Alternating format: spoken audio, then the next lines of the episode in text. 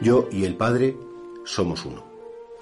Jesús tiene mucho interés en que nos demos cuenta que Él no es un enviado más, que no es un profeta más, ni un rabí o, digamos maestro de la ley, sino que realmente Él en su humanidad podemos encontrarnos también con la divinidad, porque es verdad que la teología enseña pues que Jesús tiene dos naturalezas, una eterna, es Dios desde siempre, y una temporal, es verdadero hombre.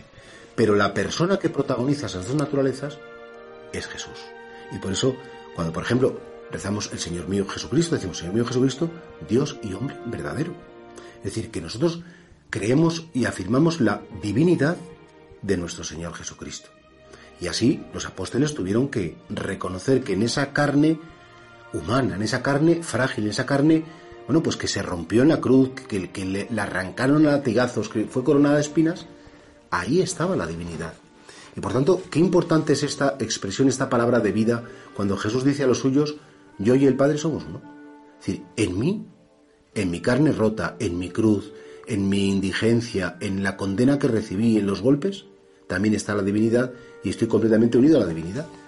Eso creo que nosotros, cuando contemplamos la humanidad de Cristo y estos días en que escuchamos la misa diario con, con más intensidad, bueno, pues qué bonito saber que la humanidad de Cristo revela el rostro verdadero de la divinidad.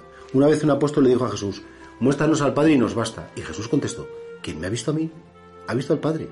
Hay una perfecta identificación entre Jesucristo, la mente de Jesucristo y la mente del Padre, el corazón de Jesucristo y el corazón del Padre, porque el Padre y yo somos uno.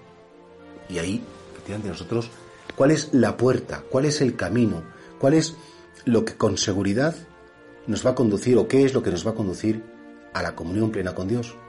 Conocer a Jesús de Nazaret, eh, tratar a Jesús de Nazaret, seguir a Jesús de Nazaret, confiar en Jesús de Nazaret. Y vivir, en definitiva, con Él. Y por esto estás escuchando esta palabra de vida, por esto si estás viendo en la televisión, a continuación viene la Santa Misa. Y en la Santa Misa querrás unirte a Él, porque en definitiva, bueno, pues en Jesucristo en Jesucristo encontramos el verdadero rostro del Padre, el verdadero rostro de Dios.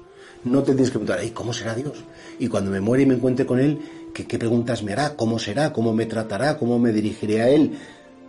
Como te diriges a Jesús. Como, como le tratas a Jesús, no tiene que haber ninguna diferencia importante. Si es que realmente esa identidad es completa, es perfecta en cuanto las personas, el Padre es la persona divina y Jesucristo, el Hijo, es persona divina. El Padre y yo somos uno, y Señor, gracias porque en tu humanidad santísima me encuentro con tu divinidad.